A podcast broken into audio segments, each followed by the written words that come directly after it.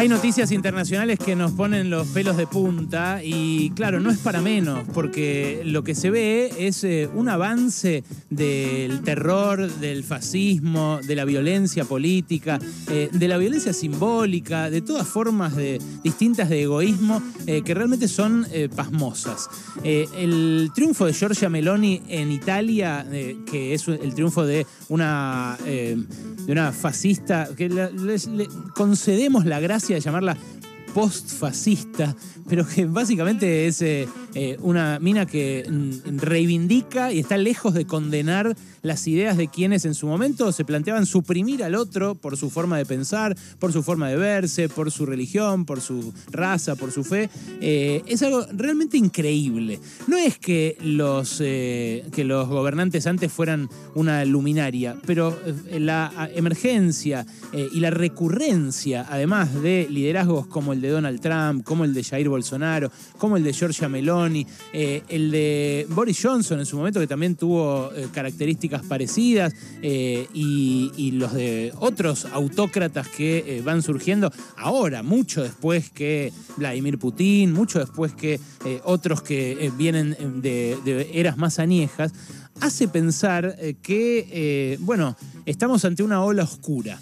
De repente eh, parece que no, porque en Latinoamérica, eh, al revés, los últimos triunfos vienen siendo de perspectivas eh, plurales, de perspectivas de la redistribución del ingreso, de perspectivas de la reparación de todo el daño que hizo el neoliberalismo. pero francamente, el denominador común de todo eso es el caos, la insatisfacción, lo inesperado todo el tiempo. Hay eh, algunos memes en redes sociales que, incluso ya se, ríen de esto, porque a cada rato estamos diciendo que eh, terminó el siglo XX o que ahora sí empezó el siglo XXI, qué sé yo. Y todo el tiempo pasan cosas que eh, uno dice, esto es inédito.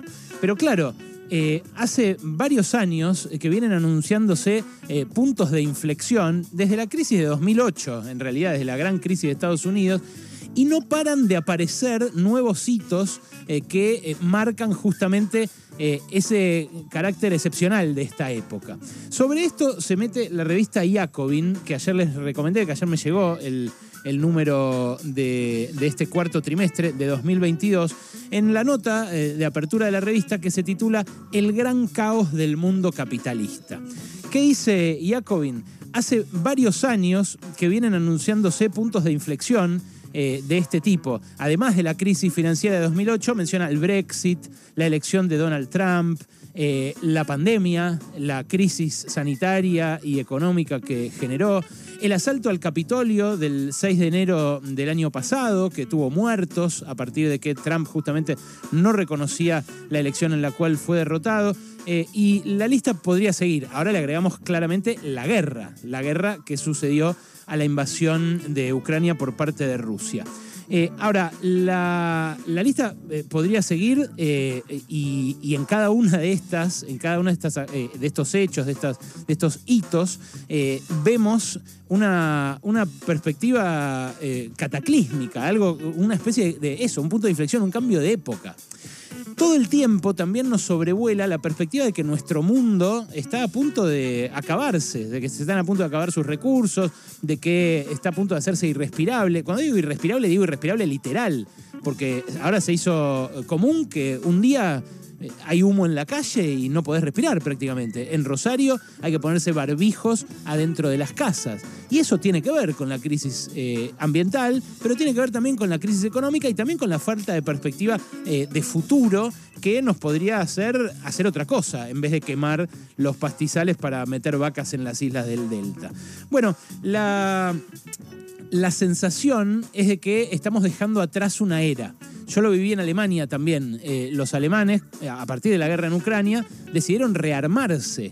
Y que se rearme Alemania después de la Segunda Guerra Mundial, nunca lo había hecho, es también un cambio de época. El canciller alemán Olaf Scholz dijo, eh, eh, estamos viviendo una nueva época eh, después de la Segunda Guerra. O sea, él periodiza así la, la, historia de Alemania. Dice, a partir de ahora hay una nueva Alemania, es la Alemania que se rearma, que ya no va a depender de los acuerdos internacionales para garantizar su propia defensa. Ahora, si todos estos hechos nos hacen pensar que estamos avanzando hacia un periodo histórico diferente, la pregunta que se hace la revista Jacobin es muy interesante, porque eh, lo que dice es lo siguiente, si esta sensación de que transitamos eh, hacia un periodo diferente ya es poderosa, lo que sigue siendo una incógnita es hacia dónde nos movemos. Y no solamente desconocemos lo que tenemos por delante, tampoco nos queda muy claro qué es lo que dejamos atrás. Esto es lo que a mí más me, me movilizó. Eh, porque en la guerra de Ucrania, por ejemplo, estamos viendo eh, que eh, Zelensky dice, yo quiero que Ucrania sea una gran Israel que sea como Israel en Medio Oriente, un enclave de la OTAN, de Occidente, al lado de Rusia. Y claro, eso a Zelensky le puede parecer muy bien, porque tendría asistencia económica, militar y todo para eh, hacer que Rusia se convierta en una región fallida, como eh, de algún modo consiguió Estados Unidos que se convierta todo Medio Oriente, ¿no? Que sea una Afganistán eh, rubia y al lado de China. Todo esto tiene que ver con el gran problema mundial, planetario, que es entre Estados Unidos y China.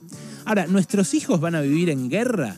¿Nuestros hijos van a vivir eh, con un ambiente irrespirable? ¿Van a vivir en un planeta que va a haber agotado sus recursos? Bueno, todavía esto eh, es algo que está por verse en función justamente de cómo se naveguen estas contradicciones. Lo cierto, lo seguro, es que la utopía eh, de la paz perpetua, esto lo dice así textualmente también este artículo buenísimo de la revista Jacobin, la utopía cosmopolita de la paz perpetua, de la globalización neoliberal, de que ya está, era el fin de la historia, no va a haber más guerras, más crisis, más revoluciones, el capitalismo triunfó y ya está, es un sistema que nos va a permitir vivir en paz, bueno, eso es algo que se marchitó muy rápidamente.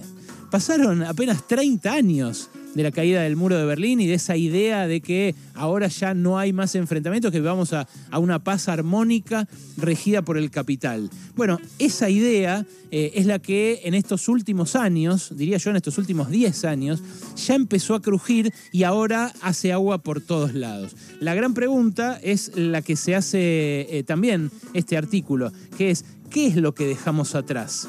Eh, es el orden eh, emergido de la década del 90, la globalización triunfante después de la caída del campo soviético, el, reingreso de Rusia y China al mercado mundial y que eso iba a traer para siempre prosperidad sin que nadie se lo cuestione.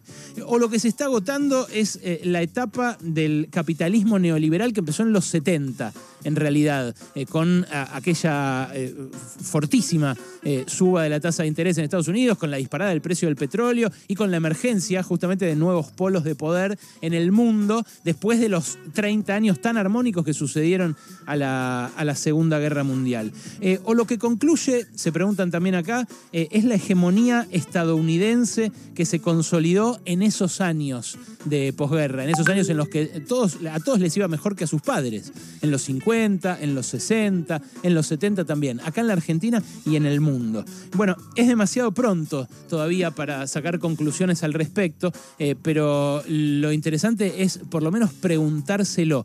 ¿Qué hay detrás del triunfo de la ultraderecha en Israel, por ejemplo, que propone sacarle la nacionalidad del país a los que hayan nacido incluso en Israel si tienen origen árabe?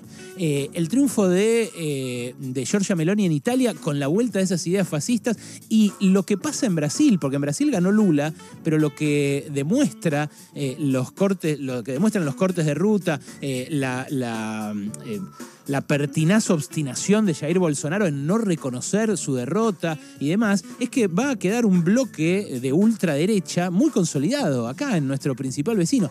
Y tendencias igual de preocupantes se, atisban acá, en la Argentina. Entonces, eh, me parece que eh, ya hay algo claro, que es que esto que vivimos, esto que vivió esta generación, está crujiendo. Hay una pregunta que todavía no nos podemos responder, que es ¿hacia dónde vamos? Pero otra más interesante todavía, que es la que se hace en, este artículo, que les recomiendo nuevamente en la última revista Jacobin, que es ¿qué es lo que estamos dejando atrás? Sabemos que estamos en una bisagra. La cuestión es la puerta que se abre, a dónde conduce y de dónde nos saca. Pasaron cosas. Cosas. Hasta las 16 con Alejandro Berkovich.